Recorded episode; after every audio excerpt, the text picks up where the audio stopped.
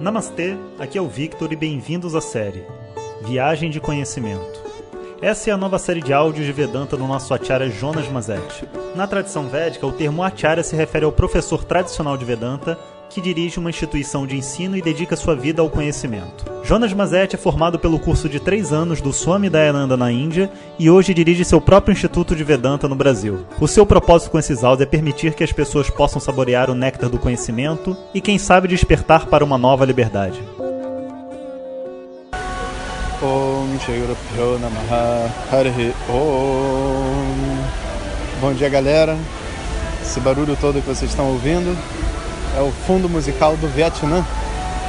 Então, no Vietnã, um dos programas principais que eles fazem por aqui é sentar nas casas de chá. E a casa de chá, ela parece um grande hotel, assim, sabe? Tem tudo na casa de chá. Deve ter até quarto para você dormir. Mas tem um monte de fontes que deve, deve dar para você ouvir o barulho da, das águas que está passando aqui em volta de mim.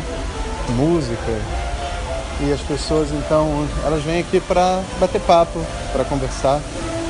E por incrível que pareça, né, para quem já conhece a Índia, é, o Vietnã é bem diferente da Índia, sabe? Tem assim uma, uma energia de shanti, de calma, de paz, diferente da Índia. Pode até achar estranho, né? Nessa barulheira, como é que pode ter paz? Mas é porque existe um certo nível de estabilidade mental das pessoas aqui, sabe? Para eles essa música deve ser agradável, né? Barulho das águas.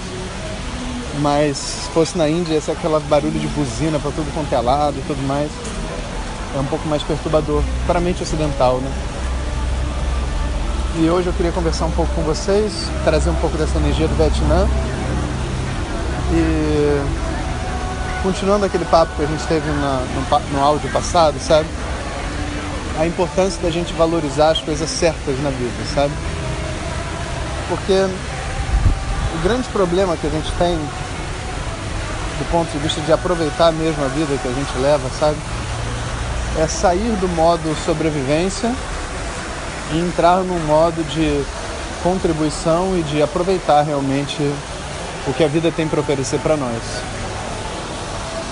O modo sobrevivência, né? Esse modo onde a gente está totalmente focado em é, estar seguro, ganhar o dinheiro, ter pessoas em volta da gente que acreditam na gente, que apoiem a gente, às vezes até uma segurança emocional. Isso é um passo dentro da vida de todo mundo. Mas é, para alguns, né, se a vida está muito difícil, parece que a gente vive a vida inteira assim. E para outros, a vida nem está mais difícil, mas a pessoa não consegue desligar essa chave.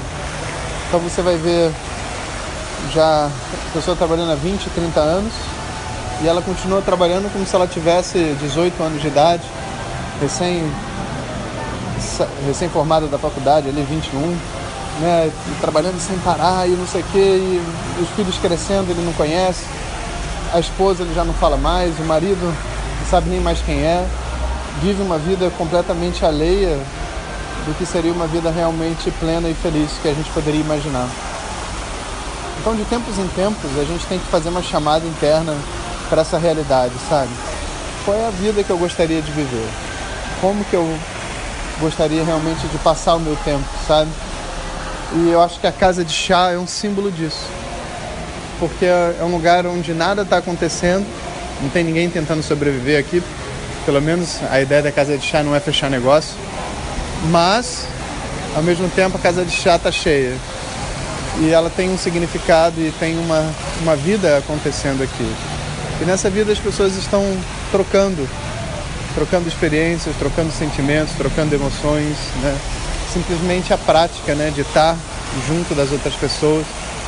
E pode ser até, né, com o som da, da cachoeira aqui do lado, que está rodando aqui, vocês estão ouvindo, ou sem som nenhum, ou com som de pessoas falando, sabe? Se a nossa mente ela está nessa sintonia de simplesmente aproveitar esse momento que a gente está vivendo, tudo é perfeito. Não existe tempo ruim. Infelizmente, sabe, até uma, uma coisa cultural mesmo, ocidental. Todos os, os empregos, as, as estruturas das grandes empresas, elas são forçadas e direcionadas a gente para um pensamento de escalar e subir, chegar ao topo, sabe? E a pessoa ela trabalha visando entre aspas a carreira dela e não o trabalho dela. Isso é uma diferença muito importante. Pensar na nossa carreira, pensar no é, é uma coisa fundamental, sabe? Mas esse não deve ser o motivo pelo qual a gente está trabalhando. Eu tenho amigos, por exemplo, que são pessoas de muito sucesso, ganham bastante dinheiro, já trabalham há mais de 20, 30 anos, sabe? E estão esperando se aposentar para poder aproveitar a vida. Imagina isso. O cara já tem dinheiro, já tem tudo, né? Mas quando acabar, entre aspas, quando eu ganhei tudo que eu poderia ganhar, aí sim, né, eu vou aproveitar a vida. Mas pensa bem, isso faz sentido? E é necessário porque Primeiro, você não quer aproveitar a vida depois de 70 anos, né? Depois de 70 anos a vida já acabou. Você vai se despedir da vida, né? Depois de 70 anos você está dando tchau. Se você tiver os bons karmas de ter uma mente e um corpo no lugar, ainda dá, ainda dá para fazer algumas coisas. Mas se não, não. Para alguns, como eu costumo brincar, já é depois dos 50. Porque a mente já foi tão destruída, o corpo está tão destruído que se a pessoa assim quiser fazer qualquer coisa mais elaborada de diversão, o máximo que ela consegue fazer é Game of Thrones. Não dá para ela fazer uma, uma coisa mais profunda. A mente não permite. Se ela sair com a família numa viagem, ela briga com todo mundo, sabe? Que vida é essa, né? Tipo, qual o propósito disso? Trabalhar, trabalhar, trabalhar para se aposentar e ser feliz. E na verdade, você não vê essas pessoas com essa mentalidade se aposentando felizes. Elas são eternos sobreviventes e elas continuam tentando sobreviver mesmo depois de já, entre aspas, terem tudo o que precisavam na vida para estar seguro. E essa é uma realidade muito triste né, da nossa mente. Mesmo depois que a gente entra num caminho espiritual, é muito difícil de largar esse, essa força que a gente tem, esse hábito, sabe? De simplesmente sentar na casa de chá e aproveitar o momento, sabe? Aproveitar as pessoas em volta da gente e para isso tem algumas regras, sabe? A gente tem que ser verdadeiro. A gente sabe que tem que estar inteiro, não adianta estar com a outra pessoa perdido nos seus próprios pensamentos ou estando em outro lugar internamente. Né? E, enfim, tudo aquilo que você já sabe. Eu deixo essa pergunta, né? O que, que a gente precisa? O que, que a gente precisa realmente? O que, que vai fazer a diferença na nossa vida?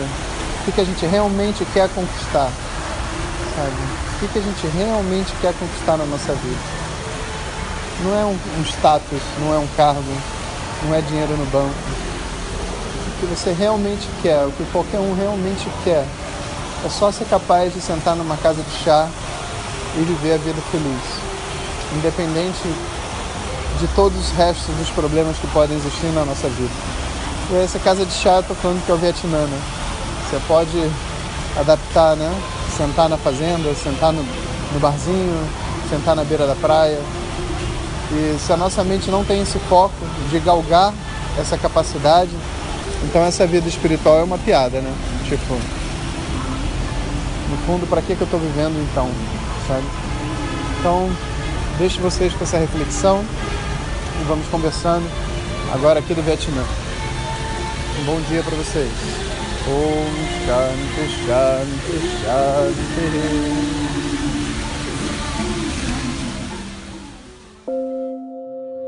Compartilhe com seus melhores amigos. E se você quiser receber nossas mensagens diretamente no seu WhatsApp, clique agora no link que vem junto com o áudio. Para outras informações, www.vedanta.com.br. Até o próximo áudio. Om Tat Sat.